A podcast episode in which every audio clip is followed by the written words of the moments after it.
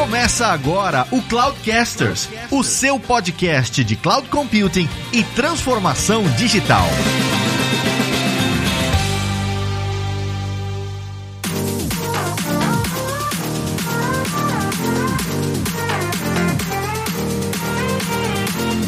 Fala pessoal, aqui é o Fabrício Sanches e sejam todos bem-vindos ao primeiro Cloudcasters Pauta Less. Vamos ver o que vai dar isso. Olá pessoal, aqui é o Lázaro Alves e eu pergunto para você: o que faz um profissional ser um bom CTO?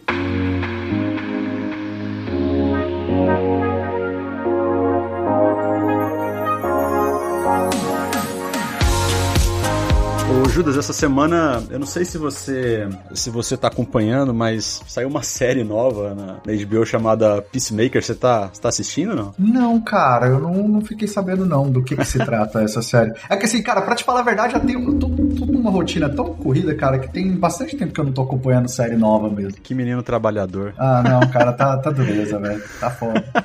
tá trabalhando muito, Judas? Fala um pouquinho do seu trabalho aí. O que, que você tem feito? Não, eu, eu inventei agora de fazer uh, um um curso na universidade, cara, isso tá tomando tempo. Mas, cara, minha rotina é: eu começo basicamente seis da manhã, eu já tô em pé fazendo reunião por conta de diferentes fusos horários do cliente. Não rola fazer sentada a reunião? Tem que ser de pé. Ah, em, pé. em pé que eu falo é acordado já, né?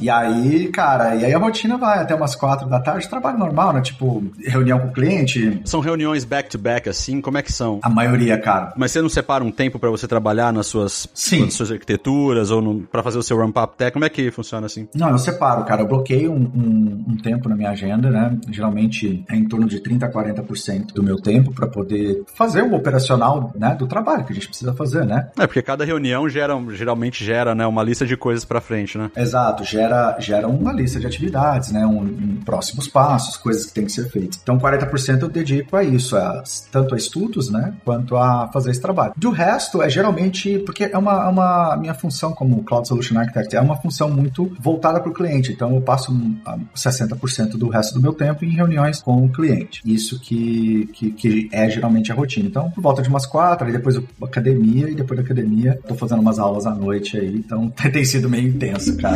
Mas fala da série aí, cara. Que, que, que série que é essa? Que que tá... Eu não sei, você assistiu Esquadrão Suicida ou não? Assisti, assisti. Esse novo. Então, tem um personagem lá que é o, que é o Peacemaker, né? Aham, isso aí. E eles fizeram uma série desse cara. E, cara, a série é genial. Puta, quem tá ouvindo aí, se quiser uma série muito divertida, mas muito violenta ao mesmo tempo, é uma série para adulto. Ela tem uma pegada diferente das séries da Marvel, né? Que são séries mais para todas as idades, né? Essa série do, do Peacemaker é uma série para adulto, assim, é bem violenta e tal. Ela é meio que na pegada de The Boys. Você assistiu The Boys já? Assisti alguns episódios, eu não cheguei a ver tudo. Achei bem interessante a proposta de The Boys, assim, mas tava, eu tava também num, com outras séries aí que eu tava tentando finalizar, não consegui voltar, mas eu quero voltar a ver. Todo mundo tá falando muito bem de The Boys. É, The Boys é animal, recomendo. Mas ela é bem na pegada de The Boys, é meio violenta, assim, e meio que mostra a jornada do herói do cara. É bem legal, cara. Eu, eu tava bem desacreditado da série e gostei bastante. Eu recomendo todo mundo que tá ouvindo aí para assistir. Na real, outro dia eu tava assistindo o episódio e meio que, assim, estendeu um pouco demais, né? Pra assistir, eu geralmente gosto de maratonar as séries, porque eu tava meio focado num, num trabalho aqui que eu tinha que fazer pro evento da Microsoft que vai rolar daqui uns dias, que é o Build. Eu tava preparando uma, uma paradinha pro Build e aí acabei demorando mais para terminar de assistir a série e tal. E para quem tá, para quem tá ouvindo e não conhece, o que que é o Build? Build é um evento da Microsoft que até o ano passado, não sei se foi ano passado, retrasado, a gente até fez um episódio especial do Cloudcasters com o nosso brother Igor Abad para falar sobre o sobre as novidades. Mas o Build ele é um ele é um evento, né, que a Microsoft realiza todo ano. Ele é para clientes, né? Então é onde a Microsoft anuncia várias das. Ele tem um foco. Ele tem muita coisa de desenvolvimento também. Ele era no passado, ele era mais focado em coisas de infraestrutura e tal. Mas com esse negócio de cloud, como tudo tá tendo um overlap muito grande, infra com dev e tal, ele, eles anunciam muitas coisas que estão vindo para os produtos da Microsoft nesse evento. E uma das coisas que tem, geralmente, né, são os keynotes, que eles são geralmente segmentados por áreas, eles acontecem em dias diferentes. E eu tô preparando uma. Preparei na verdade, já gravei tudo, que é uma demonstração para mostrar num desses keynotes. Então vai ser, vai ser interessante. ah, que legal, cara. E, e, como que é essa apresentação? O que que é? O que que você tá falando lá? É basicamente o seguinte, a Microsoft, eu não, eu não sei para quem tá acompanhando aí se tá familiarizado com esse conceito de no code, low code, né, que é basicamente você habilitar o que eles chamam de citizen developers, né, pessoas que não são desenvolvedoras profissionais para criar aplicações, né? E a Microsoft tem é, é uma plataforma líder de mercado hoje, que é o que eles chamam de Power Platform. E a ideia é como que a gente utiliza Power Platform para criar soluções robustas, enterprise e tal, utilizando essas soluções de no, low code, no code, no caso da, da Microsoft Power Platform, conectada com o Azure, né? Usando o Azure como back-end para habilitar essas aplicações. E no caso específico que eu estou trabalhando, né, que eu trabalhei na real, eu criei um bot que conecta numa, numa API que tem um modelo de machine learning que foi implementado usando o Machine Learning Studio e ele faz uma predição de diabetes né? Então você entra com algumas informações ali e ele faz a previsão, se em 12 meses como é que vai estar a sua diabetes e tal. Aí eu utilizei um recurso que chama Power Virtual Agent, né? Que é uma das, das tecnologias de baixo de Power Platform para construir e conectar no Azure por trás. É bem, bem interessante, cara. Se alguém quiser, depois eu deixo o link aí do, do vídeo, tá no YouTube, tem nada de secreto ali. Eu posso compartilhar com todo mundo que quiser ver depois. E de onde surgiu essa ideia de você fazer isso? E por que Power Platform? Então, a gente tava no, no meu antigo role, hoje eu tô num time de Global Black Belts, mas antes eu era CSA igual o Ev Lázaro. E no meu, eu trabalhava muito com uma universidade aqui nos Estados Unidos chamada Duke. Não sei quantos dos, dos que estão ouvindo conhecem, né? São familiares com isso, mas é uma universidade bem grande aqui. Eu fui fazer uma, uma apresentação, né? Dos recursos de Machine Learning no Azure, mais focado no Machine Learning Studio para os pesquisadores dessa universidade. E aí eles vieram com a ideia de, puta, cara, que legal, putz, se a gente pegar um, um modelo de dados que a gente tem aqui eventualmente, será que a gente conseguiria construir alguma coisa em cima desse modelo de dados e tal? E aí, para exemplificar, né, para mostrar para eles a, a, arte do possível, né?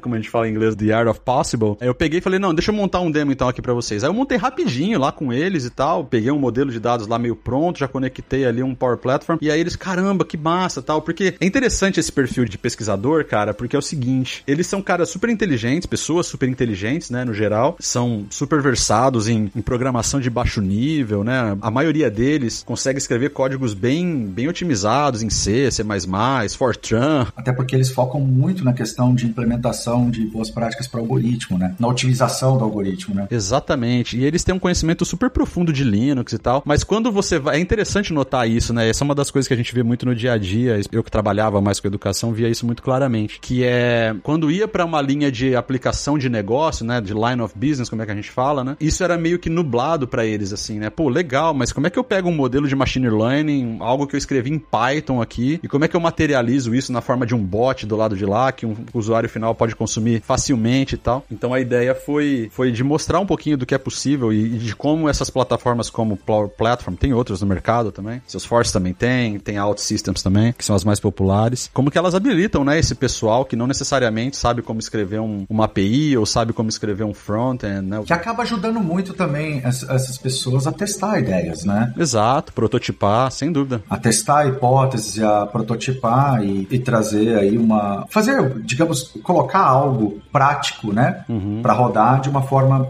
segura, obviamente, mas também muito rápida, né? Sim, sem dúvida. É, eu, eu tenho pouca experiência com low code, né? É, embora é parte dos serviços aí que eu tenho que cobrir e tudo mais, mas acaba que para os clientes que eu trabalho, eu estou focando mais na questão de back-end, principalmente microserviços e containers, mas o pouco que eu percebi realmente é muito produtivo e é muito fácil, né? Eu brinco e, gente, isso é brincadeira, mas para mim é, parece o Microsoft Access na web, né? Porque o Access é. ele tinha muito dessa pegada, né? De você já cria a fonte de dados, né? Uhum. Ali direto já conecta os formulários direto naquela fonte de dados, é muito fácil manipular e tudo mais, mas é claro Claro, Power Platform não é só isso, ele traz muitas outras coisas, mas eu brinco que, ah, esse aqui é o Access da web. É mais para pegar no pé do pessoal mesmo. É, tem, tem um componente ali que é o Dataverse dentro desse Power Platform, que ele é muito Access, assim, online. Porque ele realmente, é como você falou, eu acho que você tá super certo aí na sua, na sua percepção, que é, você basicamente cria ali um, um modelo de dados que não é uma tabela convencional, né? Ela tem um modelo semântico mais enriquecido e tal, que é muito do que o Access propunha na época, só que ele é escalável,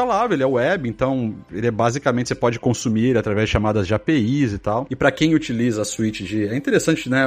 Como, como os caras desenharam isso, porque para quem, se você tem lá Dynamics na sua empresa, alguma coisa nessa linha, ele já tem uma conexão. O Dynamics roda em cima do, do Dataverse, né? Que no final das contas acaba sendo um grande data warehousing lá no fundo. Mas é interessante, é bem interessante, mas é como você falou, tem vários componentes. Tem um componente só para conversação, bot, que é o que eu utilizei para minha demo, tem um componente para você desenvolver aplicativos móveis, um Canvas super fácil de. É bem interessante. O que me preocupa um pouco com, com essa questão de low code e no code é que a galera tá começando a levar isso para um ponto que a solução nunca foi desenhada para atender, né? Então, qual é a proposta do low code e no code? Habilitar pessoas que não são desenvolvedoras a criar aplicações dentro da empresa para validar a ideia de negócio, né? Ou mesmo para escalar, eventualmente criar uma soluçãozinha ali que vai atender uma, uma demanda específica de negócio, fazer um workflow e tal. O que eu tô começando a ver nas conversas com os clientes e tal é, é o medo do, primeiro, o medo do Shadow IT voltar, né? Porque se você não tiver um modelo super robusto de governança em place, você vai de fato começar a ter milhares de aplicações acontecendo dentro da empresa, né? O licenciamento também é uma coisa que pega muito, porque hoje ou você licencia por aplicativo que você cria, ou você licencia por usuários que têm acesso a essa plataforma para criar aplicativos. E agora tem um terceiro modelo que é de pay as you go, e aí tem algumas métricas lá por debaixo dos panos que a Microsoft coleta para te cobrar. Mas, de fato, você tem esses dois pontos pegando. Primeiro, a questão do, do Shadow IT voltando, né? Eu não tenho controle nenhum das aplicações que tem dentro da minha empresa. Segundo, que tem a questão do custo né? E a terceira é a questão de como que isso se integra com as soluções que já estão dentro de casa, né? Então, por exemplo, APIs que eventualmente podem fornecer dados para uma solução dessa, né? Então, puta, a API tá, ela tá privada dentro de uma VNet, por exemplo. Como é que você faz para essa aplicação que é um, um low code, no code, que está publicamente exposta para a internet? Como é que você faz para ela consumir uma API que está só alcançável dentro da rede da empresa? Então, cenários dessa tipo, assim, ALM também, né? DevOps, como é que DevOps se integra nisso. Então, assim, a galera já tá começando a. Porque o potencial da solução é muito grande, a galera tá começando a olhar para cenários que a solução não foi desenhada para resolver, né? E aí, às vezes, acaba, acaba gerando alguma frustração e tal. Mas, assim, não é limitação da plataforma, é porque a plataforma não foi feita para esse fim, né? Exato, mas, assim, é que, assim, a, a, gente tem que entender o seguinte, né? Qual é o problema que uma plataforma low code quer resolver? Tem um problema latente hoje no mercado que é a falta de desenvolvedor profissional. Existe uma demanda gigante de né, pra, as empresas estão se transformando digitalmente e num volume, numa rapidez muito grande. E o número de projetos e o backlog está gigantesco. Só que tem algumas coisas, né, em termos de capacidades e features e, e, processos, que é fácil de resolver, que são simples de você fazer, que pode, você pode automatizar no seu dia a dia. Então, o foco de uma plataforma dessa é que esses profissionais, que não são talvez desenvolvedores profissionais, ou até mesmo desenvolvedores profissionais, mas eles possam de forma rápida cobrir esses gaps que tem hoje, e aí os desenvolvedores profissionais possam focar em coisas talvez mais complexas, que exigem mais ali atenção, né, correção de débito técnico, fazer uma arquitetura mais robusta e, e assim por diante. E aí eu concordo com você, porque se as empresas não entenderem que é esse é o foco e é esse é o problema que essas plataformas vão resolver, você começa a trazer um problema de governança e de arquitetura, porque aí, se você começa a desenvolver com isso apenas, né, desenvolvendo tudo de qualquer jeito, lá na frente o seu nível de débito técnico vai ser alto, tem questões de compliance, regulamentação, né, performance e segurança segurança, que se você não né, tiver ali um, um, um, cuidado desde o início, isso pode te prejudicar. Ou seja, o balanço é sempre o melhor caminho, né? Uhum. É você direcionar isso para aquilo pode resolver. Mas eu acho que tem o seu valor sim.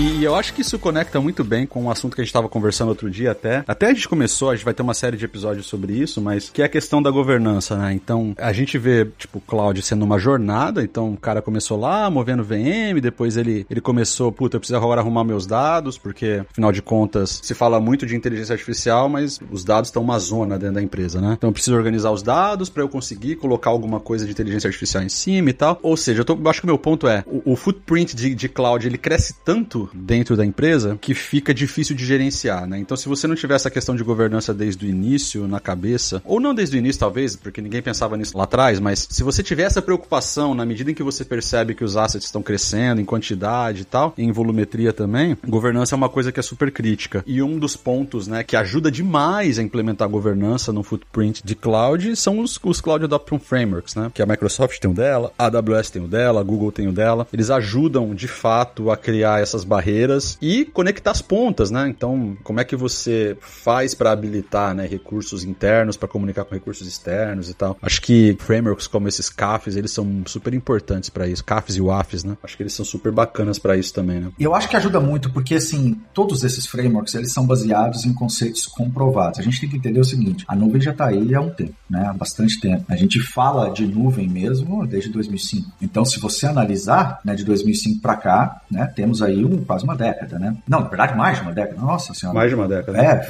ou seja, a gente está quase indo para a segunda década. E a questão é, falando disso, né, com intensidade e tudo mais. Cara, imagina o quanto que a jornada lá atrás ela era pequena, né? Tipo, poucas empresas indo. Aí depois, né? É, essas empresas começaram a dar um feedback de volta, tipo, dos problemas que elas foram enfrentando. Os próprios provedores de nuvem foram aprendendo com isso, né? E aí diferentes indústrias, diferentes níveis de maturidade, diferentes empresas. Cara, isso foi gerando uma base de conhecimento que hoje a gente chama de Cloud Adoption Framework, né? Gigantesco. E aí essas empresas começaram a trabalhar, os provedores, né, em como estruturar isso de uma forma, por exemplo, como uma definido em fases, né, que as empresas podem usar na jornada para nuvem. E eu achei essa sacada sensacional, né, que eu venho implementando CAF, trabalhando com CAF já tem quatro anos, né, e lá atrás uh, era apenas um framework baseado em documentação. Hoje já é um framework que ele tem bastante documentação, mas ele tem muito assets que são scripts e automações que você já pode se aproveitar. E eu te falo, assim, falando de uma forma bem honesta e transparente, assim. Se você é um, um arquiteto de nuvem ou um profissional hoje que está trabalhando com um projeto de nuvem, você precisa entender o CAF. Você não precisa, obviamente, implementar tudo que está lá. Uhum. Ele é um framework. Você pega aquilo que você Até porque é gigante, que faz né? sentido né? para você, é gigante. E cada empresa tem o seu momento na jornada. Mas dentro da própria documentação também tem cenários, que é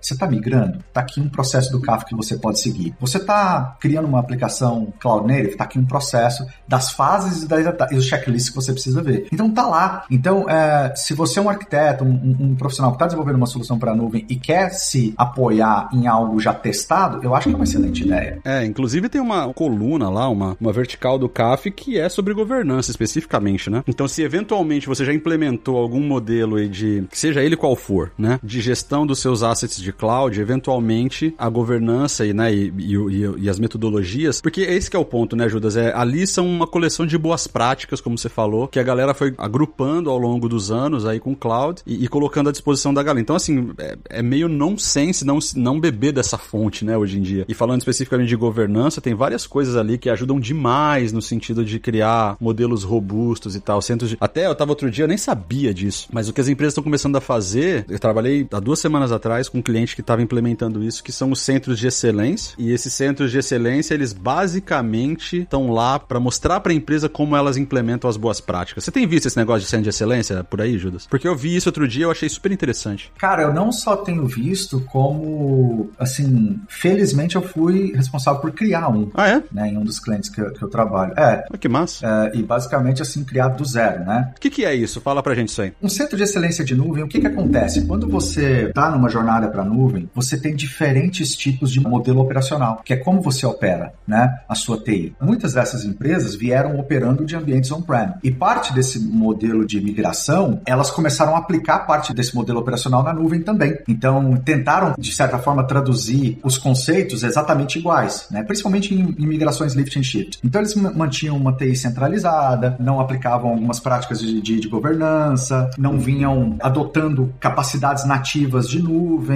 e assim por diante. Isso foi até mesmo importante num primeiro momento, porque você precisava ter essa primeira experiência. E aí, quando você tem essa diferença de modelo operacional, você passa a passar por um problema que é o seguinte: você não aproveita o que a nuvem de fato traz para você. Você começa a colher os benefícios, é óbvio, mas você ainda não está num modelo que você de fato está se beneficiando. Então, eu, eu até brinco que existem três tipos de empresas que estão numa jornada para a nuvem. A primeira é tipo, imagina uma carroça, entendeu? Imagina uma carroça. Essa carroça, para mim, é o um modelo on-prem. Por quê? Em termos de transporte. Ela te leva onde você quer ir. ela te leva, ela te leva onde você quer ir. Exatamente. Ela te leva onde você quer ir. Mas é um modelo antigo. Vai ser lento, vai ser desconfortável. Vai ser lento, vai ser desconfortável, mas ela te leva. Essa é a primeira empresa que ainda não está indo para a nuvem. Tem a segunda empresa, que agora você imagina a carroça só com o cavalo, só o cavalo, você tira a carroça e no lugar que você teria a carroça, você coloca um carro de Fórmula 1, mas o cavalo tá lá ainda. Ou seja, essa empresa, ela tá adotando nuvem, mas ela tem uma Ferrari que está sendo puxada por um cavalo. Esse cavalo é o modelo operacional. É a nuvem sendo operada, entendeu? No modelo antigo. Uma TI centralizada, todo mundo tem que pedir benção para todo mundo, você não tem automação, os times para fazer um deploy leva semanas e tudo mais. E tem a terceira empresa, que é o que eu chamo de Cloud Optimized, né? Que é a, a otimizada já para nuvem, que ela é um foguete. E por que, que é um foguete? Porque ela entendeu que ela não só tem que ir para a nuvem, mas a forma de operar a nuvem é diferente. Que é aí onde entra DevOps, infraestrutura como código, automação, você desenvolver as competências de desenvolvimento de software. E o centro de excelência, ele é uma unidade, você pode chamar isso de uma unidade, ou um grupo de pessoas, ou um departamento, depende do tipo da empresa, em que você vai reunir um grupo de arquitetos que a função, aí você pode estar imaginando, pô, mas isso não é TI centralizada? Não. A função do, do centro de excelência é enablement, é empoderar os times. Como que eles fazem isso? Garantindo e definindo todas as políticas, os guardrails, né, tudo que precisa, segurança, policies e que os times vão utilizar no desenvolvimento do projeto deles. Como eles vão utilizar? Esses times vão definir, né, qual a melhor forma. Mas a partir do momento que esse time define todos esses conceitos, ou seja, o time do CCOE ou do Cloud Center of Excellence são as pessoas responsáveis por fazer essa tradução de diferentes modelos operacionais para como que você otimiza a nuvem para o seu negócio. Faz sentido isso para você? É tipo um escritório de arquitetura, né? É exatamente, exatamente. Você tem algumas coisas que você envolve aí do cliente, tudo, mas é exatamente isso. Mas faz sentido para você? Eu acho que faz total sentido. É, eu já vi alguns pushbacks nessa questão de centro de excelência, escritório de arquitetura. Até outro dia o Didio postou no Twitter dele falando que ele acha que isso tem que acabar mesmo, porque o que acaba acontecendo na prática, que na teoria é legal, mas o que acaba acontecendo na prática é que você tem lá um, um monte de pessoas super seniors que poderiam estar tá ajudando ali na operação e metendo a mão na graxa e, e, e fazendo acontecer uma coisa muito mais eficiente, mas elas estão ali só pensando e olhando para as boas práticas, digamos assim, e acabam na prática não contribuindo tanto com a efetividade do processo como um todo, né? Eu até comentei o tweet dele falando que mixed feelings, que eu entendo o que ele tá falando, mas que para mim faz total sentido, quer dizer, você tá num ambiente enterprise. A gente falou com a XP recentemente sobre isso, né? Eles têm um escritório de arquitetura super robusto lá com o Gabriel. Tipo, você vê o Gabriel descrevendo, não dá para imaginar como seria a rotina da XP se não tivesse ali um comitê que olha para tudo que vai ser feito. Então, beleza, a gente vai, vai agora decidir a estratégia de, de observabilidade aqui do nosso do Enterprise Observability aqui, né? Pô, o, que, que nós vamos usar, né? E não só em termos de tooling, né? Não só, ah, se vai ser Grafana, se vai ser qualquer outra coisa, Splunk ou qualquer outra coisa, mas em termos mesmo de estratégia, né? Então, beleza, nós temos um cluster Kubernetes aqui, temos um monte de coisa no Service Fabric aqui, temos coisa em VM, qual vai ser o padrão de comunicação e de login dessa tralha toda, né? Beleza, esse vai ser o padrão. Ah, por que que vai ser esse o padrão? Discute ali entre... Então, assim, eu acho que meu ponto é, eu acho que faz, não só faz sentido, falando especificamente da estratégia de cloud, eu acho que não só faz sentido, como eu não consigo imaginar uma empresa de um porte grande que, que ia fazer algo sério e grande com cloud, não pensando numa coisa desse tipo. Porque você acaba tendo, se você não tem isso, você acaba tendo decisões unilaterais de eventualmente quem tem a caneta, né, por assim dizer. E aquela percepção daquela pessoa pode estar totalmente enviesada, né, baseada em experiências anteriores ou baseada em convicções que ela mesma toma e não necessariamente é o melhor para a empresa, né? Não necessariamente é o melhor para aquilo que está rolando dentro da empresa. Então, eu, eu acho que não só faz sentido, mas é, ele é uma necessidade dentro de empresas que são grandes e que estão fazendo coisas pesadas, um heavy use da nuvem, assim. Não, eu concordo 100%, porque essas empresas, e aí eu vou voltar de novo na importância desses frameworks, elas geralmente, essas grandes empresas, big corporações que têm aí, ou sejam globais ou não, mas elas começam a enfrentar alguns problemas relacionados a compliance, regulamentação, segurança, algumas preocupações que às vezes uma empresa pequena, não é que ela não tem, mas ela nem, é, talvez essa empresa nem percebe ainda a importância de tudo isso. E aí, você não operar de forma. Porque quantos clientes, uh, Fabrício, você atendeu e você trabalhou como um arquiteto que chegaram para você e falam assim: caramba, cara, eu achei que a nuvem fosse ser mais barata, olha a fatura aqui, cara. Sem dúvida, toda hora acontece. Aí quando você vai olhar, o que que aconteceu? Ah, ah ligaram todos os logs ou colocou um monte de serviço. Por quê? Porque a nuvem ela democratizou muita coisa e ela tornou aquilo muito fácil de você fazer, de colocar. Mas o Igor Abad falou isso uma, uma vez num dos episódios e é muito verdade. Com exceção de Kubernetes. É, com exceção do Kubernetes. É, exatamente. Aquele ali. Mas assim, o Igor falou isso num dos nossos episódios e é muito verdade. Por outro lado, ela complicou muitas outras coisas. Porque agora tudo é sistema distribuído, né? Uhum. O storage que você está provisionando, no fundo, é um sistema, é um, é um software que está gerenciando de forma distribuída um hardware. Quando você provisiona uma máquina virtual, a mesma coisa. Então, assim, tudo ficou muito complexo. E aí, quando você começa a aplicar esse modelo operacional do on-prem para a nuvem, é claro que você não, não tem um match, né? Uhum. E aí é onde você tem, por exemplo, eu estou numa discussão com um dos clientes que eu trabalho, que é, eles estão reclamando de custo, e a gente foi analisar, é, pô, o cara tem 10 soluções, 10 workloads rodando, para cada workload ele habilitou um Log Analytics, ele habilitou um Azure Monitor, ele habilitou tudo, sendo que você poderia ter vários shared resources, né? Que aí entra o conceito de landing zones e como você estrutura isso, e você só vai criar os dashboards para ter os logs. Sem contar que tá logando tudo, né? Ah, tudo. Mas quantas vezes você olha esse log? Ah, nunca olhamos. É. Então, assim, é o modelo operacional. É essa que é a importância. Então, o modelo operacional, se você não muda, você não ajusta, né? Essas empresas, elas passam por esse processo. E o CAF, esses frameworks, eles te ajudam a sempre você estar tá no opa, qual que é o meu momento? Vou revisitar esse meu momento, tem um checklist para você ver se você tá indo no caminho certo. Então, eu concordo 100% com você. Esse tipo de empresa não tem como ser bem sucedida na nuvem, né? E quando eu digo bem sucedida, é o seguinte, tem um ambiente otimizado para nuvem, operando sem um, um Cloud Center of Excellence ou até mesmo um framework que suporte essa jornada. Sem dúvida. Eu me lembro de estar tá trabalhando com um cliente que, cliente bem grande, faturamento de alguns bilhões aí, que eles uma vez chegaram, cara, putz, não é possível ter alguma coisa errada com essa fatura e tal. E a gente foi olhar, eles tinham alguns clusters de, de Kubernetes bem grandes e tava tudo ligado, né, cara? Assim, login. Então tava logando tudo, tudo, tudo, tudo, absolutamente tudo. E eles estavam com uma fatura ali de, sei lá, 50 mil dólares só de login, né? eu já comentei, eu acho que eu já contei essa história uma vez em algum outro episódio aí. Eu acho que foi um episódio de, microserviço, sei lá. Mas é, esse era um fato. Então, assim, esse é um exemplo que eu, que eu gosto de usar sempre porque ele é emblemático, assim, né? O que, que pode acontecer se você não tiver um modelo realmente que faça sentido de gestão dos recursos de cloud em place, né? E os centros de excelência, pelo menos os que eu fui apresentado até agora, eles ajudam demais nesse sentido, cara. Demais mesmo. E não necessariamente, eu acho que esse é um ponto interessante também. Não é porque existe um comitê ou um centro de excelência que agrupa profissionais sêniores e que tem bastante experiência para desenhar as melhores estratégias e descer isso para a empresa. Acho que descer não é nem a palavra correta, mas para replicar, né, dentre os times e tal, essas boas práticas, não é porque você faz parte ou porque a empresa tem alguns profissionais que fazem parte disso que eles não fazem outra coisa, né? Não é que eles ficam ali, ah, beleza, não tenho mais nenhum padrão agora para definir, eu tô aqui de braço cruzado. Não é assim, né? Na verdade, a galera que tá ali são arquitetos que estão no dia a dia com a mão na massa, mas eles por ter mais experiência, por ter um tempo de vivência maior dentro desse universo de cloud, eles têm uma voz mais ativa no sentido de que, pô, eles já sabem o que funciona melhor, o que não funciona melhor, eles conhecem a realidade da empresa e, e, e eles conseguem sentar ali em alguns momentos e definir como um time o que, o que eles acreditam ser o ideal, dado N características, né? Mas não quer dizer que eles só fazem isso e não fazem mais nada, né? Eu acho que esse é um, é um ponto importante, né? É, exatamente. Geralmente, uh, o pessoal que participa de um centro de excelência, os arquitetos, eles suportam os times, né? Então, eles também atuam nos projetos, muitos, muito da implementação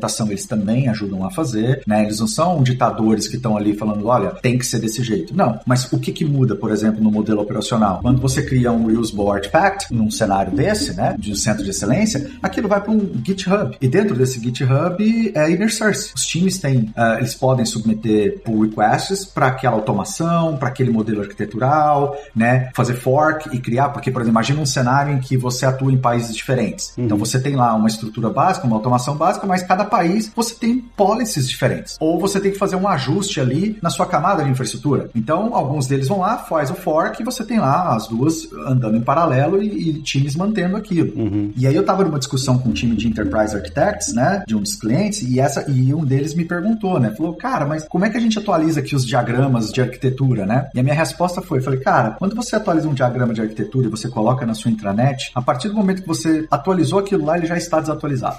então, mas é verdade. Verdade absoluta. É, absoluta. É, a partir do momento que você fez lá, assim, ó, subir, aí você mandar um e-mail para todos os arquitetos falando assim, pessoal, nossa arquitetura de referência aqui, ela agora tá é atualizada agora. É. Agora é essa. É, vai acontecer duas coisas. Primeiro, que já vai estar tá desatualizado, e segundo, que eles não vão dar mínima para aquele e-mail. É, né? Por quê? Porque nesse, eles vão necessitar de fazer o quê? Eles vão ter que entrar naquela documentação, vai ter que reler tudo, vai ter que entender aquele diagrama e ao mesmo tempo vai ter que implementar. Só que quando implementar, vocês, como arquitetos centralizados, vão ter que validar essa, essa arquitetura. Então, cara, não adianta. O novo modelo é o seguinte: você vai ter um repo no GitHub. Esse repo vai ter uma documentação, sim, que descreve essa arquitetura, mas completamente editável, que descreve essa arquitetura, e o seu repo vai focar nos scripts, nos quick starts, como começar, como usar, como fazer e nas automações que garantem a validação daquela arquitetura. Essa é a sua nova documentação. E a partir do momento que você subir ela, entendeu? Ela não é mais do escritório de arquitetura, nem do centro de excelência. Ela é uma parada interativa, né? Ela é da empresa, ela é viva e ela é dos times. É. Você pode até implementar processos como o pull request para que vocês validem, obviamente, mas é, é, assim que funciona hoje. E aí eles entenderam, né? Eles falaram, cara, é verdade, tem razão. Então o centro de excelência também ele tem esse papel de evangelização. Ele também tem esse papel, né, de trazer essas boas práticas. De enablement, né? Exato. É enablement. É, é basicamente assim, centro de excelência é enablement. É, uhum. Mas em todos os, é, todas as camadas, né? Da técnica, da de negócio, da de governança, de tudo. É basicamente assim que eu vejo. E tem funcionado muito bem, cara.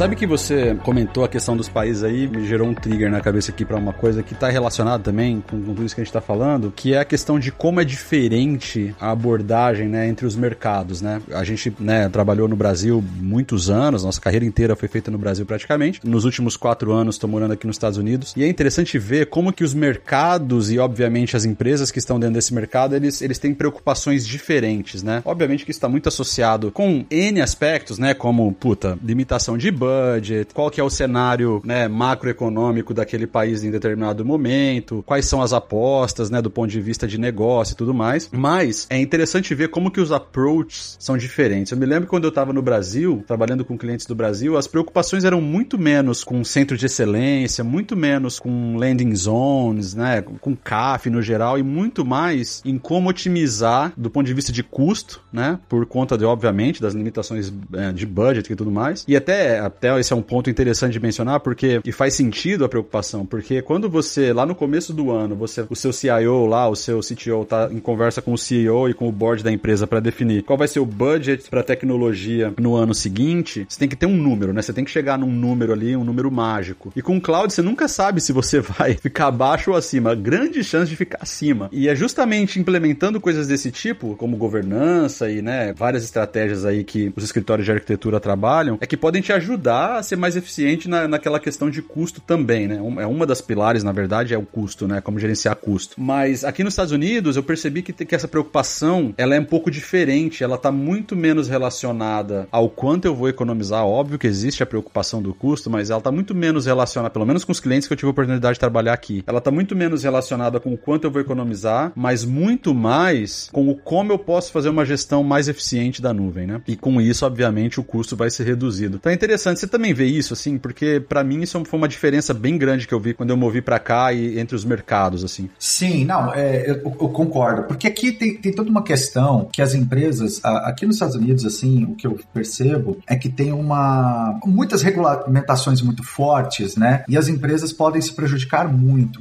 caso elas não consigam atender essas regulamentações, né? Diferentes. Então existe sim essa preocupação a todo momento em garantir que esses guardrails estão prontos. É nisso, né? Que eu acho que eu vejo uma diferença nessa questão dessa, dessa maturidade. No Brasil, eu sei que tem regulamentações também, eu sei que tem muitas coisas e tudo mais, mas muitas vezes a implementação, devido à burocracia ou até mesmo, né, falta de, de um processo um pouco mais maduro, ela se torna tão caro, mas tão caro no processo que às vezes é meio que negligenciado, assim. Não sei se você concorda com isso, mas pelo menos eu vejo um pouco assim. É, é eu acho que as empresas no Brasil, elas têm tantas preocupações, né, em tantos aspectos diferentes que é, acaba ficando complexo, né, para gerir tudo isso ao mesmo tempo. E eu vejo que aqui nos Estados Unidos, como o trabalho é muito mais compartimentalizado, né, as empresas e os departamentos dentro das empresas, eles são muito mais focados na atividade que ele tem que fazer. Então eu acho que é muito mais simples para as empresas aqui, é não sei se é mais simples, mas é mais é mais nativo dele se preocupar mais com, por exemplo, implementar um, um escritório de arquitetura para definir boas práticas, porque aqueles caras vão focar naquilo ali e, né, e, em replicar isso para depois e tal. Mas no Brasil, como os recursos geralmente são limitados, não no Brasil, né, América Latina como um todo, como os recursos são mais limitados, né, os limites budgetários são maiores e tal, me parece que é um desafio maior, né? Mas ainda, ainda assim, eu diria que é extremamente necessário para enterprise. Sim, é, a questão do budget também e porque você concorda que é, é estranho você falar isso, porque ao mesmo tempo estranho o que eu quero dizer é o seguinte, ao mesmo tempo que a nuvem se vende como um modelo pay as you go, uhum. pague conforme você usa, um tipo de orçamento e budget precisa ser feito. É lógico. Né? Você, uhum. não pode, você não pode simplesmente, assim como você financiava a sua IT on-prem, você precisa ter esse budget. Só que a diferença é, é que você optimiza. Só que não é tão determinístico, né? Exatamente. E esse, e esse budget ele varia, né? Uhum. Ele pode ser um pouquinho mais, um pouquinho menos. E aí você tem uma questão que é como que você entende o seu funcionamento, né? De forma que você alinha isso com o seu negócio e que você consegue alinhar isso com o seu budget. E aí é onde você vai realmente pagar conforme você usa. Exemplo, se você tem uma demanda menor à noite, você faz um resize do ambiente. Se você aumenta a demanda durante o dia, mesma coisa, final de semana. Então, quando você faz esse alinhamento e também otimiza o seu, o seu ambiente aplicando design principles de nuvem, é onde você começa a perceber que o seu budget, embora ele é fixo, mas ele está mais alinhado com o seu modelo operacional. No modelo on-prem, ele era fixo também, mas o que, que as empresas costumavam fazer? Oversize, porque quando o budget chegou, comprou e às vezes não está usando aquilo que você gastou. Essa é a diferença, né? Então, por isso que quando eu vou falar de otimização de custo para nuvem, eu sempre começo a, a falar o seguinte: não confundam otimização de custo com redução de custo. A otimização de custo é você otimizar o seu workload na nuvem para atender os seus requisitos técnicos e de negócio da melhor forma possível, com a perspectiva de custo. E isso pode querer dizer você ter que fazer um refactor, né, Judas? Totalmente. A gente fez um episódio dos 5 R's aqui, né? E você pode querer, isso pode significar um refactor, isso pode significar um, um rehost, isso pode significar tantas coisas, né? Depende da estratégia. Até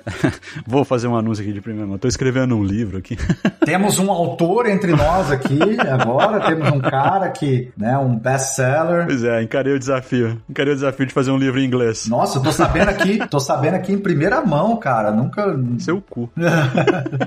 Não, mas eu acho que o meu ponto, eu só chamei a atenção pra isso porque é o seguinte, eu tava, eu tava fazendo a reflexão de como argumentar a favor dos 5 R's, né? E quando você começa a pensar nessa dinâmica, né, de, de puta, você. O que você. O que te motiva a fazer uma, uma racionalização e, e decidir o que, que você vai fazer com cada workload, é. tá muito, tá muito profundamente alinhado com o negócio, né, cara? Muito assim. Tipo, não faz. De novo, eu, eu sou super vocal nisso. Hoje em dia tá muito todo mundo querendo fazer, né? A gente até falou do, do Paternity, todo mundo quer falar de pattern, pattern e microserviços, não sei o quê. Mas não faz o menor sentido você fazer isso se você não tiver alinhado com o negócio, né? E você tem essa discussão já de, de muito tempo de quem é mais protagonista e tal, e você fala que é o IT, eu concordo, mas eu acho que o negócio continua sendo super relevante. E se você toma uma decisão arquitetural ou uma decisão eventualmente de migração, qualquer que seja uma decisão mais técnica, que não esteja 100% e profundamente alinhada com os, os outcomes das áreas de negócio, vai dar com burro na água, né? Eu, eu acho que não faz sentido. Não, mas isso eu concordo 100% com você, cara. Porque, pelo seguinte, quando eu falo, uh, eu sei que a gente já falou disso algumas vezes em alguns episódios, mas quando eu falo assim que o IT, ele tá dominando o negócio, é no, mais na perspectiva de entender, porque o IT hoje em dia, principalmente os times multidisciplinares de DevOps e de desenvolvimento, eles têm que desenvolver as capacidades para o negócio, então eles, eles têm muitos dados e muita informação, então eles conhecem os processos de negócio de cabo a rabo, às vezes mais do que algumas unidades de negócio. Então, muitas vezes o IT, que antes era visto como um centro de custo, principalmente ITs on-prem, né, internos, hoje eles são vistos como tomadores de decisão de negócio também, uhum. né? Ou muito influenciadores, ou trusted advisors. Mas não existe arquitetura, seja ela de solução, de aplicação, de infraestrutura, qualquer que não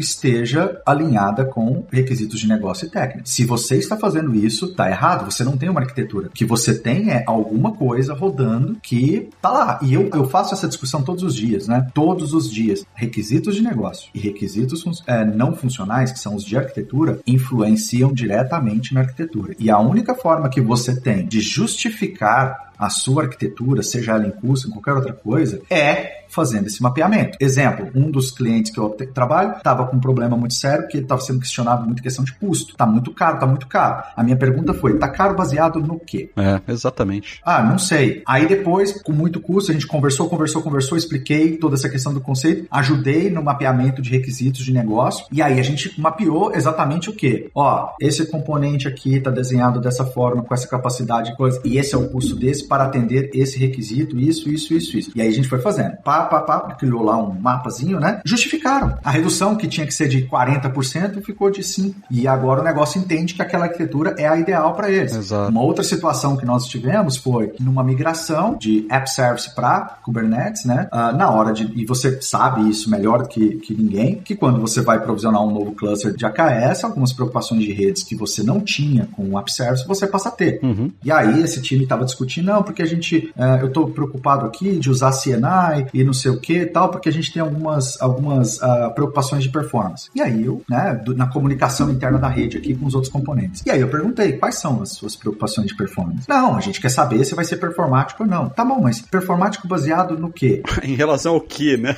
em relação ao quê? Qual é essa unidade de medida, né? Não, exatamente. Aí a resposta veio, ah, não sei, a gente não tá no Kubernetes ainda, então não dá para saber. Pois é, olha isso. Né? Aí eu, Ah. A- não, então, mas a minha resposta foi: eu entendo, vocês não estão no Kubernetes ainda, mas vocês estão no App Service hoje, não estão? Estamos. É um problema do jeito que é hoje, né? É esse que é o ponto. Exatamente. Eu assumo que a performance para você do jeito que está hoje te atende, não atende? Sim, atende. Então, quais são as métricas que você tem hoje? A gente precisa comparar com o que você tem ou com alguma coisa. Pode até ser que a gente consiga realmente melhorar, pode ser que fique um pouco pior, e aí a gente vai decidir qual é o peso da performance em referência aos outros requisitos não funcionais. Por exemplo, se alta disponibilidade for mais pesado do que performance, talvez mesmo sendo um pouco menos performático, funcione, né? E aí a pessoa entendeu, né? Falou, putz, é verdade, você tem razão. Então o que eu percebo é essa falta de maturidade, e eu entendo porque é o seguinte, muitas dessas empresas e e dessa- desses profissionais não tinham essa oportunidade de fazer isso porque sempre era muito caro. E agora com a nuvem, como é muito mais democrático, é, esse trabalho é muito mais importante também, porque o custo ele envolve ele direto. E aí é um trabalho que você tem que fazer a todo momento, né? E, e foi funcionando, e as pessoas foram entendendo, e aí a gente foi conseguindo ajustar. A última situação que eu vou compartilhar, até para você poder também trazer um pouco dos seus insights, é numa outra discussão exigia-se que tivesse um SLA de 9,99999%. E aí eu perguntei, tá, tá, isso é para toda solução ou para algum componente específico? Não, é para toda solução. E aí quando eu olhei o diagrama de arquitetura, né, eu já vi alguns componentes ali que não tem como você dar esse tipo de, de SLA, né? Eu falei, olha, isso aqui não é suportado, isso aqui não é suportado, como isso é um, um SLA composto, né, que é baseado nos componentes, não tem como você atingir isso. Você nunca vai ter o 99999. Você nunca vai poder. Então, se a gente não pode aprovar essa arquitetura dessa forma, porque não, não é suportado por nenhuma das clouds que eles estavam usando. E aí a resposta foi: putz, ah, tá bom, então a gente vai baixar aqui os critérios, que a gente, na verdade, copiou e colou isso de um documento que a gente tinha.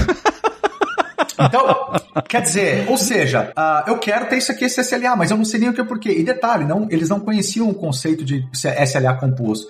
Então, quando a gente começa a explicar, tudo começa a fazer sentido. E aí eu fui onde eu falei, falei assim, olha, mesmo que você queira esse tanto de nome aqui, vai impactar no seu custo. Putz, mas a gente já tá com orçamento. Então tá bom, então você tem que baixar o SLA, porque aumentar o SLA significa o quê, Fabrício? Redundância. Redundância. Redundância significa o quê? Latência. Latência significa o quê? Custo. Tudo Sem dúvida. vai, vai ser um, um maior custo. Então, assim, são discussões que eu vejo hoje que se você não começa essas discussões com o negócio, se você não começa, a chance de você já começar errado é muito grande. É muito grande. Mas eu quero, eu quero ouvir da sua experiência, porque você atende também. É exatamente isso, assim. Eu acho que você tá, puta, como eles dizem por aqui, spot on, assim. Tipo, eu já ouvi coisas do tipo, né? Eu acho que é- meu ponto de preocupação é esse, assim. Ah, a gente quer migrar do App Service Environment pra Kubernetes. Tá, mas por que você quer fazer isso? Ah, porque agora o padrão da empresa é Kubernetes. Pô, mas, mas o Web Service Environment não tá atendendo, não tá funcionando redondo, não é microserviço, você tem um monolito. Por quê? Não, mas é que agora o padrão é tudo Kubernetes, então a gente vai pegar esse monolito, vai colocar ele dentro de um Docker e vai mandar ele para rodar dentro de um pod dentro do Kubernetes. Cara, tudo bem, você pode fazer, vai funcionar e tal, mas pô, avalia de novo, cara, se precisa fazer isso. Do ponto de você tá me falando que você não tem problema de custo, você tá me falando que a maneira como redundância tá configurada funciona para você, você não teve nenhum outage desde que essa solução foi pro ar e você tá falando que você vai migrar porque o padrão da empresa agora é Kubernetes. Quer dizer, tem que ver direitinho se o padrão da empresa é Kubernetes ou se o padrão da empresa é Kubernetes para microserviços, entendeu? então, é, eu vejo que também tem uma discussão, tem, na verdade, esse é até um outro ponto interessantíssimo que eu gostaria de ouvir sua opinião também, sua visão, que é como os roles de Enterprise Architecture e Cloud Architecture eles estão se fundindo. Antigamente, porque, porque você tinha um modelo de infraestrutura, é, um colocation, ou você tinha o seu próprio data center e tal, você precisava do Enterprise Architecture para fazer a tradução dos business outcomes em infraestrutura necessária, né? Hoje, como a nuvem, ela, como você mesmo falou, né? Você sempre usa esse termo e eu gosto muito, que é a nuvem é um data center programável e muito mais democrático do ponto de vista de tecnologia, é muito melhor alguém que tenha o conhecimento de como operacionalizar isso na nuvem, conectar isso com o negócio do que o contrário. Nesse sentido, eu acho que o IT tem prioridade, assim, tem mais relevância do que negócio, porque o IT tem mais condição de fazer isso. É muito mais difícil você pegar um, um BDM para ele definir o requisito de negócio. Alguns têm essa capacidade, mas são pouquíssimos. Ao contrário de um, de um Solution Architect, que pode ser um Enterprise Architect também, que tem muito mais facilidade, porque ele entende do lado de cá, aterrizar isso né, do lado do negócio ou traduzir isso do negócio para cá. Mas o meu ponto é, as roles de Enterprise Architecture e Solution Architecture, né, de Cloud Architecture, eu acho que elas estão meio que se fundindo, assim. Eu acho que aqueles Enterprise Architectures que a gente usava de ver nas empresas lá atrás, eu acho que eles, eles não são mais necessários, pelo menos não do jeito que era. Eu acho que eles estão se fundindo, pelo menos na minha cabeça essa visão tem muito mais sentido. Você precisa de mais gente técnica, porque, de novo, né, Cloud é, é técnico, é projeto. Então, é interessante você ter um, alguém que entenda da arquitetura do negócio, que consiga dar pitacos na arquitetura do negócio, né, e como isso se conecta com a tecnologia, mas eu acho que um Solution Architect, um Cloud Solution Architect que tem a capacidade de entender o negócio, ele é muito mais relevante hoje do que aquele seniorzão Enterprise Architect do passado, assim, que tava lá só para... O que, que você acha disso, Judas? Eu acho que faz muito sentido isso que você tá falando, porque uh, o Enterprise Architect de antigamente, né, eu vejo o Enterprise Architect hoje, eu, tá bom, vou até fazer uma, talvez uma declaração meio polêmica aqui. eu acho que todo CTO deveria ser um Enterprise Architect. Pô, cara, concordo muito com isso. Demais. Eu acho que uh, todo CTO, ele deveria ter sido um, um Enterprise Architect antes, porque quando você começa a analisar em termos de skills, de competência e até mesmo o que que os frameworks tratam, né? Quando você olha como você é um desenvolvedor, né? A sua, a sua visão ali, o seu trabalho, ele é muito concentrado naquele escopo daquela tarefa que você está fazendo. Quando você é um IT Pro, mesma coisa. Quando você muda para uma pessoa que é, que é o foco é ser um arquiteto, uma arquiteta, uma pessoa arquiteta é, de software ali, de solução do seu time, a sua visão ela começa a ser um pouco mais ampliada. Então você deixa de ser especialista em uma coisa e você passa a ser um generalista, mas que a sua visão é mais ampliada. Então o seu foco ele é muito mais voltado para como que você você começa a entender muito mais e se preocupar muito mais como as tecnologias, as linguagens, os frameworks resolvem os problemas e quais problemas elas resolvem e como você conecta elas da melhor forma possível. E isso expande para a infraestrutura e para o software também. Quando você sobe uma camada e você vira um arquiteto especialista especializado, seja de cloud e, ou de outras coisas, segurança, você aplica os mesmos conceitos, mas para aquele domínio. Quando você vira um Enterprise Architect, e se você olhar o, o, o framework, é o profissional que ele tem que fazer essa cola da estratégia de negócio, do ponto de vista modelo de negócio e execução de negócio com a plataforma de tecnologia que você vai usar, as stacks de tecnologia que você vai usar. Então tem que estar tá alinhado no nível, assim, por exemplo, se eu vou para fornecedor de nuvem A, B ou C, existe um motivo por trás de ter tomado aquela decisão que é além do técnico, né? Que é como que aquele provedor de nuvem ele se encaixou melhor na minha estratégia de negócio. Então, por exemplo, falando de Microsoft, né? Uma coisa que a gente faz muito bem é como que a gente apoia os nossos clientes na transformação digital deles, inclusive no modelo de negócio. Então, isso é uma coisa que, que o CTO ele vai ter que avaliar é. no processo da contratação. Quando um time quer adotar uma linguagem ou o time tem o poder de adotar uma linguagem, mas Mas mesmo para ele ter o poder de adotar aquela linguagem, talvez o CTO já definiu lá atrás algumas características, como por exemplo, vamos usar linguagens compiladas e não compiladas, uma linguagem deve ter um fornecedor específico, a gente não quer uma linguagem open source por motivo XPTO, eu tô só chutando aqui, tá? Uhum, Sei que uhum. muitas coisas são open source e funcionam muito bem. Sim, sim. Uh, não pode por causa disso, disso, disso, a gente precisa ter, uh, aquele framework precisa ser suportado por X anos. Então ele começa a definir coisas, porque o profissional que é CTO, ele tem essa visão conectada com o negócio. E a única role que eu vejo que prepara melhor para esse profissional, essa profissional ser um CTO, é o Enterprise Architect. É, eu concordo muito, cara. Que ele conhece muito de uma indústria, ele conhece muito de um framework, e se você olhar os frameworks mais famosos, por exemplo, TOGAF, existe uma área arquitetura do negócio. E ela é, se você olhar de uma forma mais. Eu sei que o framework é iterativo incremental, mas se você olhar ele numa visão, é, mesmo sendo iterativo incremental, ele segue uma ordem, ele é antes da arquitetura de infraestrutura de tecnologia. Porque se você não mapeou o modelo de negócio e você não mapeou a arquitetura do negócio com aquele modelo, como que você vai mapear a tecnologia para suportar aquilo? Sem dúvida. É. Inclusive, quando você olha para a jornada, né? Voltando, volta no CAF. Por isso que o CAF é foda, né? Porque ele, ele meio que olha para tudo, né? Sim. Quando você olha para o CAF e você. E aí, quando você casa com a sua experiência de nuvem, né? Com a sua, com a minha, que a gente tem de tanto tempo aí, a gente tá trabalhando com nuvem desde que esse negócio começou, né, Judas? 2008, né? 2009. A jornada, né? Quando você olha para a jornada, tudo começa com o assessment. E esse assessment, ele não é um assessment técnico no primeiro momento, ele é um assessment do business, né? É um assessment que inclui rotinas da empresa. Que jeito que eu faço hoje para fazer o onboarding de um novo funcionário? Qual é o meu processo, né? Então, o assessment inicial que origina tudo que vai acontecer dali para frente, ele é um assessment de business. E eu acho que essa característica que você mencionou de conhecer da arquitetura do negócio e não só da arquitetura técnica, ele é crucial nesse momento. Eu acho que ele tem que entrar ali o profissional, um enterprise architect ou um solution architect, ele tem que estar junto nesse processo porque faz parte, como, é, como você falou. Como é que você mapeia a tecnologia se você não conhece o negócio e vice-versa. Mas eu só acho que o role, eu acho que hoje um cloud solution architect, ele pode abranger os conhecimentos de, de arquitetura corporativa e ainda assim abranger os conhecimentos de técnicos, né, de tecnologia. Sem dúvida. E eu acho que é muito mais fácil disso acontecer hoje, porque o lado da tecnologia, ele continua sendo complexo, obviamente, você pode fazer uma coisa tão complexa quanto possível, mas pelo fato dele ser mais democrático, né, pelo fato de você conseguir olhar para um horizonte mais expandido em relação às tecnologias, você consegue de maneira mais simples casar com a parte de negócio, né, de uma maneira mais simplificada, então mais efetiva talvez, não simplificada. Não, eu concordo 100%. Eu acho que essas duas roles elas vão acabar mesclando aí para frente. Elas ainda existem separadamente. Algumas empresas já adotaram, tipo assim, eu tenho arquiteto. E é isso. O arquiteto é o cara que vai desde a área do, desde o negócio, de entender o negócio da indústria até a implementação, mas eu acho que pro futuro é o que vai acontecer, essas duas coisas fazerem o merge, porque eu não, eu sei lá, eu não consigo ver, mas do jeito, pelo menos do jeito que era a arquitetura corporativa, eu não consigo mais ver ela, ela funcionando no, nos dias de cloud.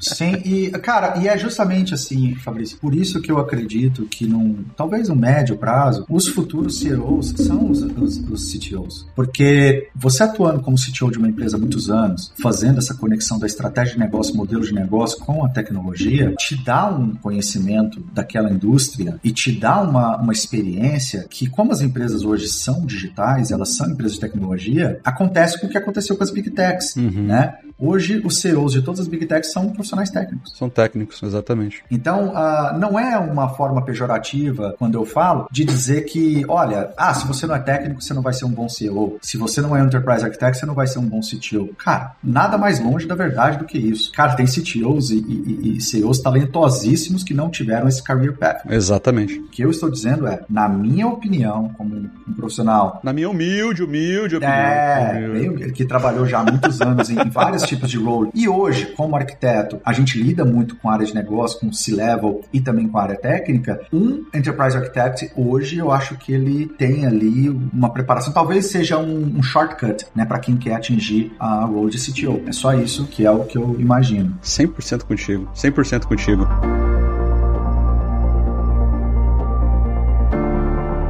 Uau, rapaz, quanta baboseira a gente falou aqui, Judas.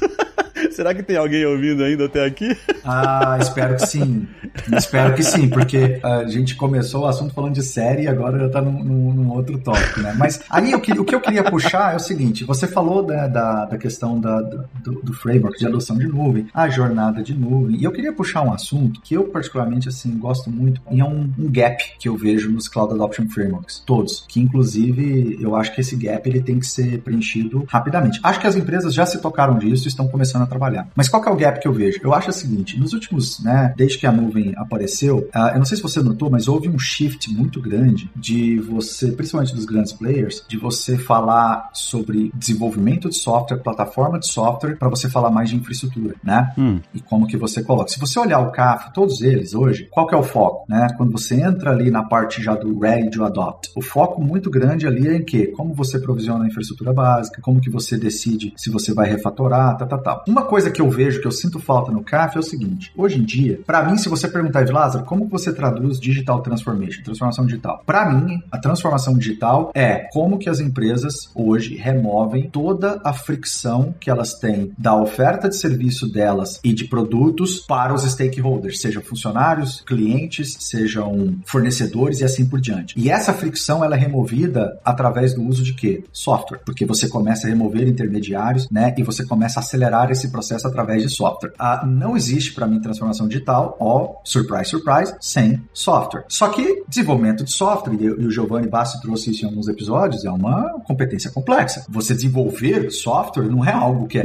ah, eu tenho um grupo de programadores e eles vão desenvolver codar. Não. A gente, ao longo das últimas décadas, a gente teve que evoluir muito em engenharia de software, em arquitetura de softwares, estilos arquiteturais e também ciclo de vida de desenvolvimento de software, que hoje fala-se muito em DevOps. Aonde que eu vejo essa falha? Na transformação digital, toda empresa está se tornando uma empresa de, de, de software. Isso é, é fato. E eu já falei isso também. Quando você olha a XP, é, eu brinco que é uma empresa de tecnologia, de software, que, by the way, oferece serviços financeiros. Quando você olha outras empresas que estão na, na, na sua transformação digital, é a mesma coisa. E aí eu não vejo tanto esses, esses players falando tanto do, da. Eles falam, obviamente, sobre desenvolvimento de software, mas não tão integrado à jornada de nuvem. Então, na minha visão, o que está faltando? Se toda empresa é uma empresa hoje desenvolvedora de software e eu tenho essa parte da jornada da nuvem na infraestrutura, como é que eu crio em paralelo as competências de desenvolvimento de software? Porque as competências em envolvem cultura da empresa, organização dos times, né? Como que você organiza seus times? Agora você passa a ter times multidisciplinares. Você traz o negócio para dentro do desenvolvimento de software, que é hoje os times multidisciplinares, inclusive, contam com POs, que são de onde? Da área de negócio. Você desenvolve competências como uh, desenvolvimento de produto, como desenvolvimento de programas dentro desses produtos,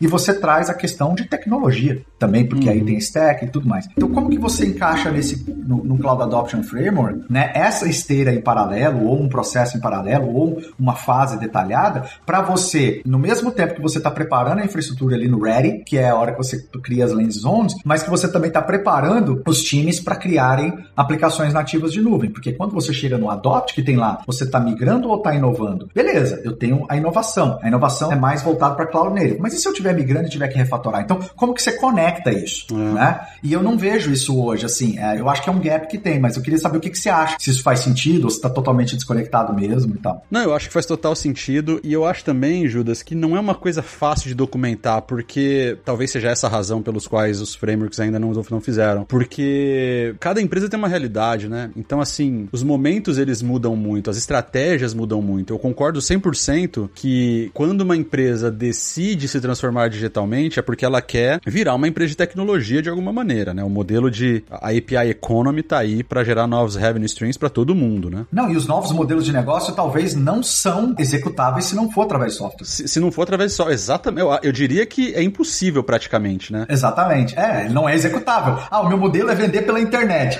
Ué, então, beleza, né? É, é como que você vai vender, né? E tipo, eu, até ontem à noite eu mesmo até postei um stories lá falando sobre isso, que é, eu comprei uma escova dessas, dessas automáticas, né, de, de escovar os dentes e tal, dessas elétricas, e ela tem um app que vai medindo a, a, pressão que você coloca no seu dente enquanto você está fazendo a escovação e tal. Ela te recomenda boas práticas em, em, tempo real pelo app. E se você quiser, olha só que louco, né? Isso é API Economy. E se você. É Oral B. Isso se você quiser ter uma assistência profissional de algum profissional da Oral B através do app, você assina um plano ali, sei lá, 9,90 dólares mês, e você tem direito a tantas horas de um atendimento online com esse profissional que vai te, te orientar no melhor processo de limpeza do seu dente, de prevenção de cáries. Cara, olha que maluco isso. Isso é possível nos Estados Unidos, porque aqui telemedicina é algo regulamentado e acontece, mas a Oral B, cara, ela parou de vender só pasta de dentes, escova de dentes. Ela tá entrando no API Economy e, cara, olha o tamanho do shift, né, que é. Então, só que agora é o seguinte, né, ao invés de contratar somente químicos para criar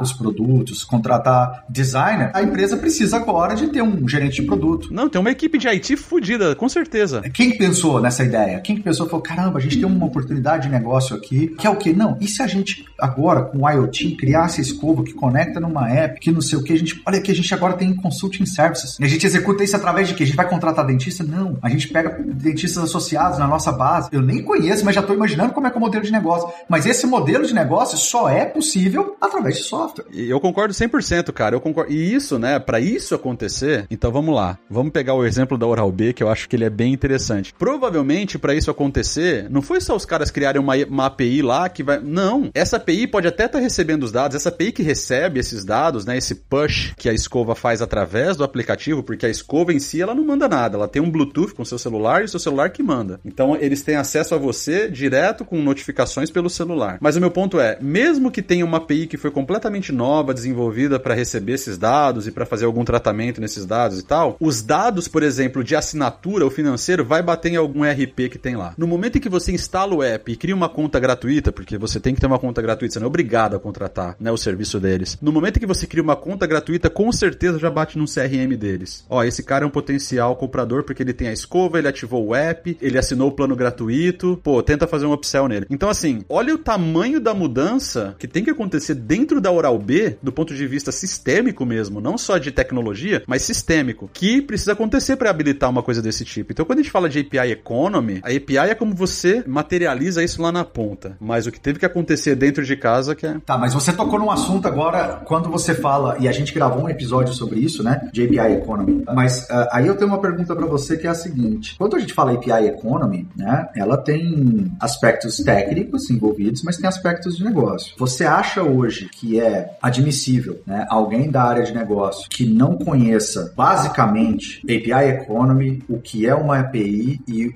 para que serve uma API? Eu não tô falando da parte técnica, tá? Uhum. Mas essa pessoa entender, ó, eu sei o que é uma API. Eu sei como isso impacta o negócio. Uhum. E quando essa pessoa de negócio está criando um modelo de negócio, ela já tem que estar pensando nisso. Você acha, eu, eu e Lázaro, acho que nesse novo mundo da transformação digital é inadmissível quem está na área de negócio que não conheça API Economy e, e, e, esteja pensando nisso. Mas o que, que você acha? Ok, Evilásio, você me pegou. Mas é.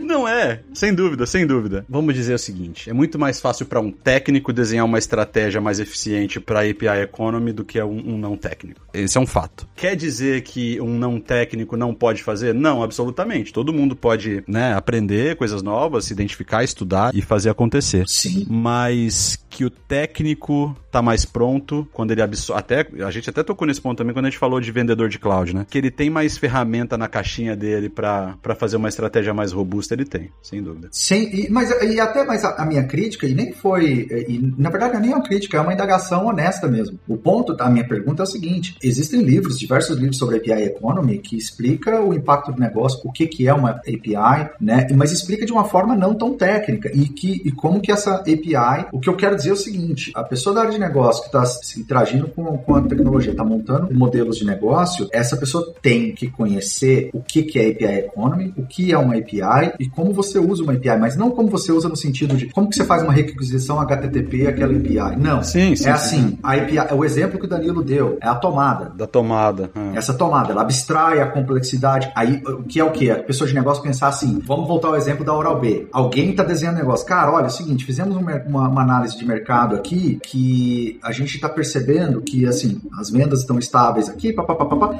mas a gente tem uma possível aqui oportunidade de vender um dispositivo que é mais inteligente, a gente né, tem a questão de uma app aqui, conecta no dispositivo, e a gente pode vender consulting service por assinatura. O mercado, aí alguém olhou e falou, cara, e quanto que a gente está falando? Ó, o mercado que a gente pode atingir aqui baseado na nossa base de cliente é de um bilhão por ano. Tô chutando números aqui, tá? Beleza. A pessoa que está desenvolvendo esse modelo de negócio, se ela já tem um conhecimento de API, do que, que é API, do API Economic, ela já está pensando assim, ó, ó, inclusive, a gente tem uma base de dentistas cadastrados aqui de 5 mil dentistas só nos Estados Unidos. A gente não precisa contratar dentista para vender serviço, a gente pode vender o serviço por assinatura e a gente remunera conforme atendimento desses caras. Padrão Netflix, né? Só que essa pessoa de negócio, ela já está começando a pensar o seguinte, como é que eu conecto essas pontas? Eu vou ter que dar uma app pro cara ou eu vou dar uma API? Não, essa pessoa já está falando. Inclusive, a gente faz o seguinte, a gente, a gente desenvolve uma API, integra com o sistema de, de clean, ó, mapeei aqui, esse, esse grupo de 5 mil aqui, 90% usa esse software, essa plataforma. Ou as três plataformas de dentista mais utilizadas são essas aqui. A gente só precisa de ter uma API, fechar uma parceria com esse pessoal, e aí eles integram essa plataforma e a gente já faz um onboard desses caras. Ou seja, se em algum momento ouviu alguma conversa técnica sobre API? É, exatamente. É isso aí. Em nenhum momento. É nesse aspecto que eu tô colocando. E aí é óbvio que o desenvolvedor, na hora que isso descer para tecnologia, é que vai ser decidido. Qual API? Ah, vai ser microserviço, ou se vai ser Node. Como? Vai ser? Não vai? Tem API Management, como é que é o protocolo de segurança, como é que autentica, como é que passa token, whatever. Mas para área de negócio é API. E, e, olha só, cara, então isso é uma tech. Isso, puta, eu acho que esse exemplo é perfeito, porque isso é alinhamento entre business outcome e tecnologia, né? Então, assim. Exato. Isso é alinhamento. Isso é alinhamento. Beleza, esse é o meu outcome, né? Puta, eu preciso escalar, eu preciso ter um app, esse negócio precisa ser escalável, ter uma integração ali que vai rolar com o meu RP, ter uma integração que vai rolar com esses sistemas desses parceiros. A gente precisa fazer essa integração acontecer, isso tem que escalar. O número de dentistas é 5 mil, o número de potenciais clientes é, sei lá, 1 milhão, e a gente precisa escalar. Quando vem esses requisitos que eles não são técnicos, eles são não funcionais, para a galera de tecnologia, aí a discussão se faz sentido ser microserviço. Exato. Se faz sentido ser, ser um monolito, se tem que ser NoSQL, se tem que ser SQL. E aí cada tecnologia com as características dela e o design que elas têm, onde elas funcionam melhor, onde elas são mais eficientes, é onde você escolhe. Pô, beleza, se eu tenho que ter uma integração com sistemas terceiros que eu não conheço como esses sistemas funcionam, mas eventualmente eu vou ter que conectar num banco de dados ou eu vou ter que conectar numa API terceira que não é minha, né, terceira, pô, talvez eu tenha que ter aqui um mecanismo de integração no meio. Como que eu vou fazer essa integração? Vai ser eu vou escrever um código que vai lá proativamente e conecta nesses, nesses APIs do, do meu parceiro, ou eu vou utilizar uma tecnologia de integração como um, um Logic Apps da vida, que eu simplesmente configuro algumas coisas e ele me dá o meu JSON de volta que eu preciso, né? O que que faz mais sentido? Ah, puta, eu preciso escalar esse negócio. Eu preciso escalar para quanto? Ah, o esperado dentro de tantos meses é X. Beleza, o que que escala melhor nesse sentido? Ah, puta, eu vou fazer microserviços? Então, assim, essa é uma discussão técnica que tá sendo direcionada pelos outcomes de negócio. Totalmente. Aí sim, aí é uma discussão que faz sentido, entende? E aí, o que que acontece? Quando o time decidiu e desenvolveu e volta para o negócio com a solução, para o time de vendas, para o time de parcerias e tudo mais, o que que eles vão devolver para eles? Olha, ah, criamos as APIs que vocês pediram, os nomes das APIs vão ser basicamente voltados para capacidades de negócio, né? Aí é onde você entra com DDD e todas essas coisas. Independente se internamente isso tem nome API, XPTO, Cosmos DB, não sei o que, não interessa, mas o que vai para o endpoint é outra coisa. E aí eles chegam e falam o seguinte: olha, é o seguinte, nós já criamos as APIs, então assim, ó, essa aqui é a API que vai fornecer serviços para os cooperados, essa daqui é a API que vai fazer assinatura, essa daqui que vai integrar com a plataforma tal, essa que vai integrar com a plataforma tal, tal. Podem vender. Isso aí. E para a pessoa de negócio, ela consegue fazer essa tradução. Ela, ah, então essa é a API que faz tal coisa? É, então tá bom. Então, isso aí. ó, nós temos já essas APIs. Então, assim, por isso que quando a gente começa a falar de jornada para nuvem, transformação digital, competência de desenvolvimento de sistemas, não é mais só TI. É, é. É, não é só mais o time de TI. O que muda é o nível que esses profissionais vão entrar em termos de detalhes técnicos. Mas se os executivos não entendem da jornada da nuvem, ou o que, que a nuvem está trazendo de benefício para o negócio, fica difícil passar os requisitos técnicos e de negócios para os técnicos. E aí os profissionais técnicos vão devolver o quê? Uma arquitetura que não conecta né, com aquilo. Então, voltando ao role de Enterprise Architect, para mim, que é a role que conecta muito bem isso, ela traz a questão do negócio, a questão técnica, conecta essa glue. Então, assim, é uma discussão polêmica, interessante, mas que eu adoraria chegar num ponto de discussão com a área de negócio em que fosse bem próximo de uma discussão não técnica nos detalhes, mas que quando eu falasse termos como API, Data Lake, ou um Data Warehouse, ou um NoSQL, ou que a gente vai ou não usar microserviços, que essas pessoas entendessem o que é e que problema resolve de negócio. De negócio. Por exemplo, se eu falar microserviço, uh, o negócio vai entender, ah, eles estão focando em que? Dar mais independência para os times, e aí a gente consegue desenvolver mais features mais rápido, porque os times são totalmente independentes. Estou dando um exemplo, né? Uhum. E é óbvio que a área de negócio não vai entender as complexidades técnicas que isso traz. Mas isso é quem que tem que resolver? Os técnicos, né? Sim, sim. A partir dali a discussão já é técnica, né? Total, exatamente. Pô, muito, muito legal, cara. Adoro, adoro esses papos aí. Eu também gosto, cara. A gente infelizmente a gente vai ter que parar. É. já tá com um bom tempo aqui de, de gravação, mas a gente tá com a ideia, né, de fazer mais. Esse foi um programa totalmente sem pauta. Faz tempo que o Ev Lázaro e eu, a gente tá. O Ev Lázaro não, eu não sei quem é o Ev Lázaro, é o Judas. Faz tempo que o Judas e eu, a gente tá falando. Cara, o que tem de gente que dá risada e me manda mensagem perguntando por que, que as pessoas me chamam de Judas. Ah, um dia eu vou contar por quê. Mas eh, faz tempo que a gente tá querendo fazer um, um esquema pautless, né? Sim, sim. e aí, puta, adorei, cara. Acho que podemos fazer outros mais pra frente aí. Achei muito legal. É igual tá na minha bio do Cloudcasters, cara. Mais do que trabalhar com tecnologia, eu gosto de falar sobre isso. Então, por mim, eu, se a gente. É porque a gente tá gravando. Acho que se a gente tivesse tomando uma e comendo num churrascão, esse assunto durava mais umas 5 horas. Ah, ia longe. Certamente. É. muito bom. Mas é isso, cara. É muito bom e até a próxima, né? Isso aí, valeu, pessoal. Obrigado e espero que vocês tenham curtido. Abraço e até a próxima. Valeu.